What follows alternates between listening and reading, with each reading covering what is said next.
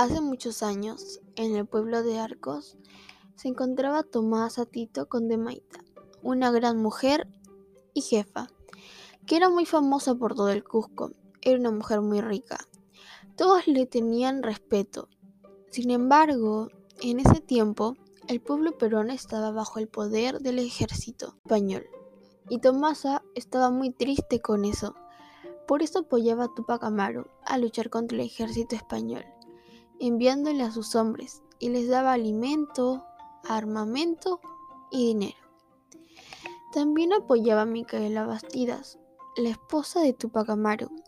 Un día, Micaela le escribe una carta a Tomasa, donde le dice que el ejército español estaba muy cerca de su pueblo. Y Tomasa estaba muy asustada ya que todos los hombres de su pueblo estaban luchando muy lejos contra el gran Inca. Sin embargo, Tomasa tomó fuerzas y decidió hacer su propio ejército de mujeres, y le respondió a Micaela con otra carta, donde le decía que sus mujeres y ella avanzarían todo lo posible, que no iban a dejar que ningún hombre del ejército español las invadiera. Y el día siguiente, los dos ejércitos se encontraron, tanto el ejército español como el ejército de mujeres de Tomasa.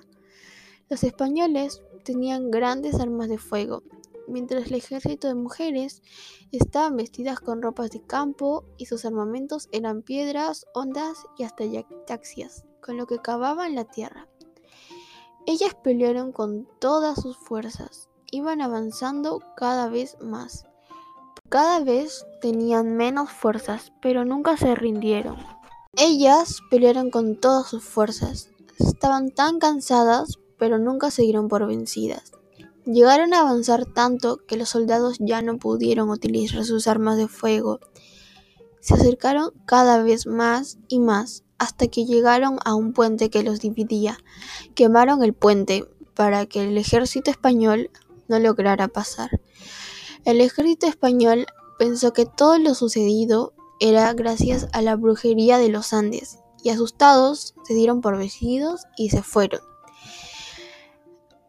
El ejército de Tomasa, felices pero cansadas, comenzaron a festejar con un baile típico de su pueblo. Finalmente, gracias a esa batalla, más mujeres y hombres siguieron el mismo ejemplo hasta que lograron su propia libertad.